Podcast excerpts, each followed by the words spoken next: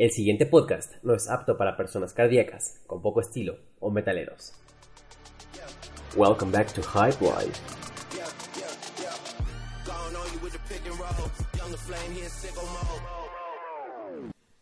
Hey yo banda, ¿cómo están? ¿Qué transan? Welcome back to Hype Life. Oigan, ¿cómo les va? Espero que estén teniendo una semana súper chidísima, que todo les esté yendo súper, súper chido. Y pues nada, qué mejor que empezar la semana con el capítulo de esta semana de su podcast favorito, Hype Life. Digo, igual agradeciéndoles que, que sigan escuchando el, el, programa y que sigan aquí. Digo, seamos muchos, seamos poquitos, aquí seguimos. Y con muchísimas ganas de, de platicar y explicar todo lo que pasa aquí en la, en la cultura urbana, todo lo que pasa dentro del mundo del hype, como lo comentamos en el capítulo anterior. Entonces, esta semana tenemos un, un, episodio un poquito especial. Realmente no creo que sea tan largo. Entonces, vamos a ver de qué va, de qué va este tema. Y el tema de hoy es el siguiente. Muy al estilo whatever, ¿no? Pero sí, o sea, el tema de hoy va a ser el porqué del precio de las cosas. Sí, o sea, muy, bueno, para términos generales, cuando hablamos de hype entendemos o creemos que todo se trata de tenis, no realmente, de tenis o de ropa. Entonces decimos, oye, pero ¿por qué está tan cara la ropa? ¿Por qué están tan caras las eh, colaboraciones especialmente? ¿Por qué tal tenis eh, que antes yo me podía comprar, un decir, un Nike que me costara, no sé, a 1500 pesos, 2000 pesos, ahora ya me cuesta casi 5000 pesos? O sea, ¿por qué pasa esto, no? Con un general release. O porque una colaboración puede costar hasta los 8000 pesos, ¿no? En cuanto al mundo de los tenis. Y creo que, digo, no, no, no es este tan complicado, realmente es un poquito de sentido común y vamos a explicar términos súper básicos de, de mercadotecnia y demás. Y pues todo va de la sobredemanda. Vaya, todo en el mundo del hype es oferta y demanda. ¿Qué quiere decir esto?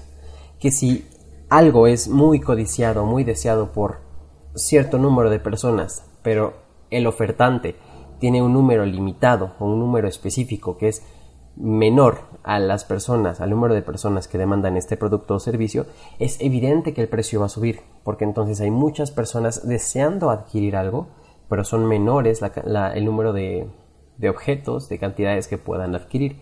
Por ejemplo, los tenis. Un ejemplo sencillo creo que es el, el Sakai, el de Waffle, el que sacó colaboración con Nike porque eh, fue un par muy limitado. Digo, eso vamos a hablarlo ahorita justamente. Y es el tema de las colaboraciones de marcas high-end con marcas deportivas. Pero realmente, o sea, el, el, tema que tuvo este tenis o esta zapatilla fue que solo hubo 200 pares aquí en México.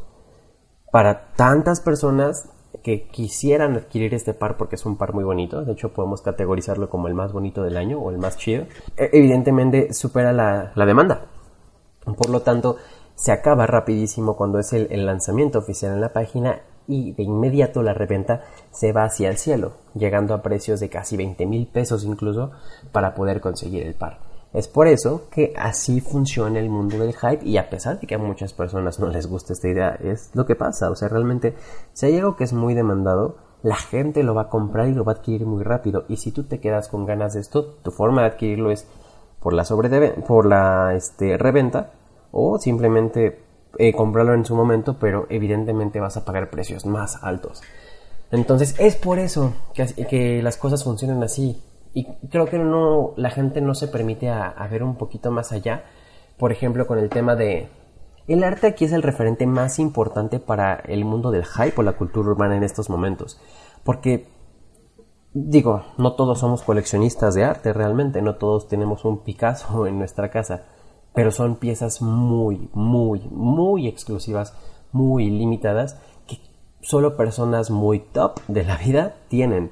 Entonces, al haber más personas deseando este tipo de, pinturas, por ejemplo, inclusive en museos, su precio se evalúa muchísimo, muy alto, porque quiere decir que la demanda por este producto es muchísima. Entonces, el que lo tiene, este, tiene un tesoro.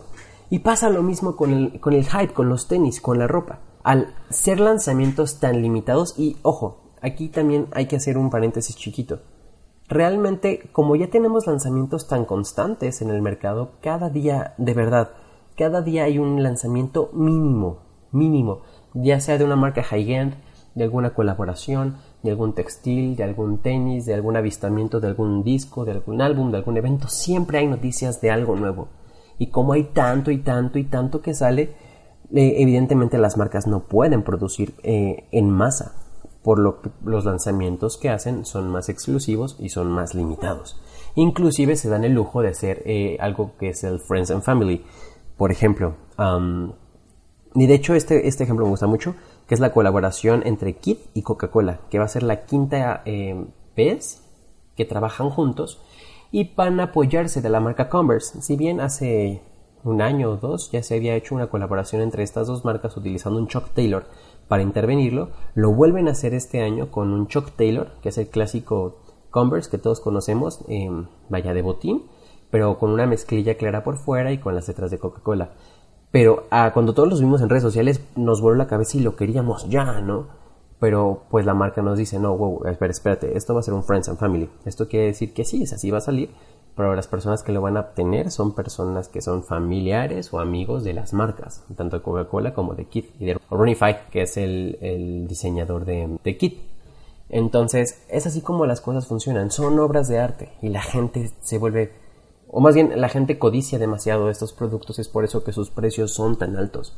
A veces no nos explicamos, oye, ¿por qué un par de tenis puede costar hasta 180 mil pesos, 200 mil pesos? Que el, ejemplo es el, Earth Mac, que es el Nike representativo de Volver al Futuro, por su tecnología de autoajuste y por que es un zapato súper, súper, súper limitado y más la primera edición, porque me parece que fueron tres. O por ejemplo, cuando Kanye West colabora con Nike en su segunda edición con el GC 2, el Red October, que fue el último zapato que sacaron y creo que fue ya como arañazos que lograron sacar la zapatilla al mercado porque incluso ya no estaba prevista para salir. Entonces, al ser lanzamientos tan limitados, sus precios se vuelven muchísimo muy altos porque las personas que lo pudieron adquirir fueron pocas. Entonces, la gente los toma como objetos de colección. Y eso es por mencionar algo realmente como los tenis, porque es el ejemplo que al menos a mí como lascano tengo más pues fresco o me, me representa un poquito más. Pero por ejemplo las personas que coleccionan cómics, me parece que hay ediciones especiales con portadas especiales porque tal ilustrador lo puso, porque está firmado por tal persona, porque tiene alguna nota de más porque tiene dos tres páginas con ciertas características especiales que si las hojas son diferentes que si bla bla bla bla bla. Y es que en todo realmente creo que no somos observadores del, todo pero podemos darnos cuenta que en el mundo de los perfumes hay ediciones especiales que en el mundo de los autos en autos no tan tan elaborados por ejemplo como Beetle el clásico de Volkswagen tiene, tiene ediciones especiales y si nos vamos muchísimo más arriba marcas como Lamborghini, marcas como Ferrari, marcas como Bentley, marcas como bla bla bla, tienen ediciones especiales de sus propios autos. Inclusive me parece que Bugatti ahorita tiene como, bueno, de hecho el ex CEO de Lamborghini se mudó para Bugatti y ahorita están trabajando mucho esta parte, el sacar autos de ediciones especiales. Entonces, justamente es eso, las vuelven obras de arte. En el caso de los autos, por su ingeniería, por su diseño, por todo lo, que conlleva ese auto, es el, lo que le da el valor. Y ojo, ojo, ojo, ojo, e, es algo que también todos ignoramos, porque de pronto no somos especialistas en, en algo realmente y empezamos a sacar suposiciones. Aquí sí le doy el punto más grande de la historia a todos los diseñadores gráficos y a todos los diseñadores industriales, porque sin ellos no existiría el hype. Porque ellos son los que se encargan de transmitir y de transformar una idea para proyectarla en algo físico o en una idea para comunicarla a la gente. En cuanto al diseño de moda, por ejemplo, ¿cómo es que una, una silueta tan clásica como el Jordan 1, al ser intervenida por Virgil Abloh, que ni siquiera es un diseñador, pero que tiene esto, este ímpetu del diseño, lo interviene y expresa algo diferente y se vuelve algo super on top, super hypeado, pero porque mucha gente lo quiere. Y porque mucha gente lo quiere, porque es algo totalmente distinto, se vuelve una obra de arte y al mismo tiempo también son piezas limitadas. Esa es la parte eh, padre de todo esto. Siempre hay una historia detrás de las cosas, como lo comentaba con los autos. Para que salga un auto tiene que pasar ciertos años de ingeniería, de pruebas, de posibles diseños, de samples. Por ejemplo, inclusive Virgil Abloh tiene en este momento en el MCA de Chicago una exposición de arte donde tiene los samples de todos los tenis que ha tratado de sacar al mercado para llegar a las colaboraciones finales que tiene con Nike, elementos que le funcionaron o que le inspiraron cuando tenía su marca de Pyrex, de Off-White, sus culturas que tiene, todo ese tipo de cosas reflejan el pasado de cada diseño, de cada producto. Inclusive todos, o me gustaría que hiciéramos este ejercicio, veamos los tenis que traemos puestos, veamos las playeras que usamos, los pósters que tenemos en casa, los discos, nuestros álbumes físicos, nuestras mochilas, nuestros todo. Y pensemos un poquito qué historia cuentan detrás de, qué hay de fondo, quién lo diseñó, por qué lo diseñó, en qué se inspiró. Y cuando se den cuenta que hay una historia bien grande de todo eso, le empezarán a dar un valor muchísimo más grande a sus cosas. Y las van a valorar muchísimo mejor. Por ejemplo, a mí me gusta mucho cuidar mis tenis porque para mí cuentan una historia personal. En mi caso, las Cano representan experiencias de mi vida. Pero si nos vamos a la cuestión del precio, de por qué su valor en el mercado, o por qué su valor en tienda retail, ah, bueno, pues es por todos los esfuerzos de diseño, todos los esfuerzos de investigación para la ingeniería de tu producto final.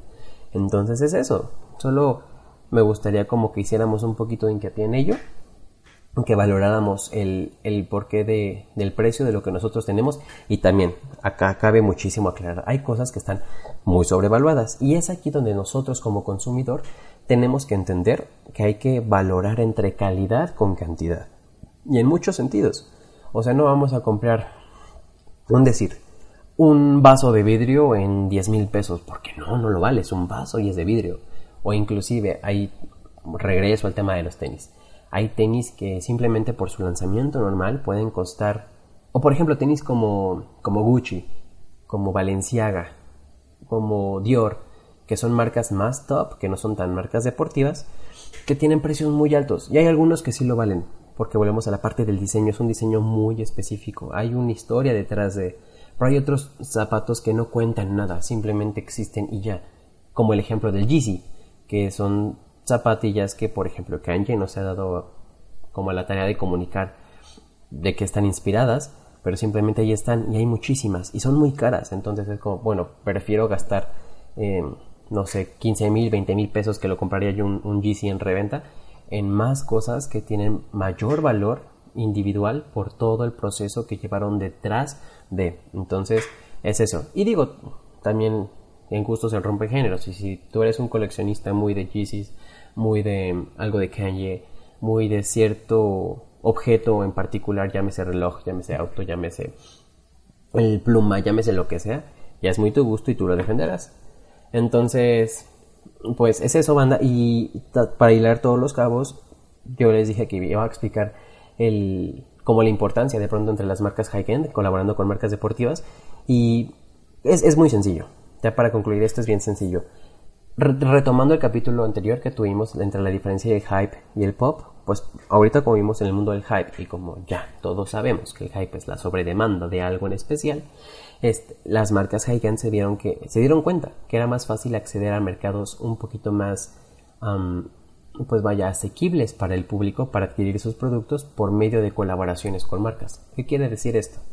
Por ejemplo, si yo iba a comprarme un, un zapato de Off-White de Fear of God que cuestan alrededor de veintitantos mil a treinta y tantos mil pesos en colaboración con Nike, bueno, tal vez ya no me iba a salir en esos treinta y tantos, veintitantos. Tal vez me saldría en ocho mil pesos, que es el ejemplo del Fear of del Air Fear of God One. Entonces, este, se reduce mucho y se permite comunicar la marca a partir de otros mercados. Entonces es esta como diversificación. Y eso es lo más padre de todo, banda. O sea que siempre detrás de algo hay estrategias también.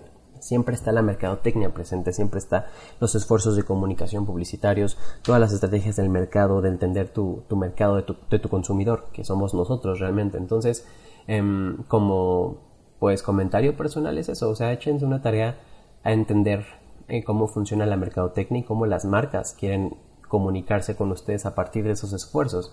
Y obviamente a nosotros como consumidores nos puede ayudar muchísimo para entender más el porqué de los precios que ellos están ocupando, porque eso también habla mucho del, pues digamos, del ciclo de vida del mercado, del consumidor, en qué momento está, em, con quién, o sea, cómo podemos calificarnos nosotros como un consumidor, cómo podemos calificar el mercado, cómo podemos calificar la competencia, que son las marcas con las que comparten el mercado las demás em, marcas, valga la redundancia. Entonces, pues es eso. Realmente es eso, banda. Es, fue una explicación súper sencilla, creo que todos ya, ya lo podemos entender, pero si no, aquí queda explicado con su compa Lascano. Pues nada, vayan a seguirme en las redes sociales. No, no olviden checar la página de skirt.mx, es un blog donde yo escribo notas diarias de los lanzamientos, de cosas importantes que vayan surgiendo en el mundo urbano o de la cultura hype pop, como ya lo habíamos dicho en el capítulo anterior. También vayan a seguirme en mis redes personales, arroba lascano.mx. Insta también vayan a seguir a Skirt, que es arroba skirt.lat y al igual en Facebook, arroba skirt.lat. Cuídense mucho, banda. Ojalá les lata este, este rollo. Por favor, acuérdense que si quieren que modifiquemos algo, que mejoremos algo, me lo hacen saber por medio de las redes. Cualquier cosa que andamos, cuídense mucho, que tengan una semana súper, súper chidísima y cualquier cosa, aquí andamos, banda. Adiós.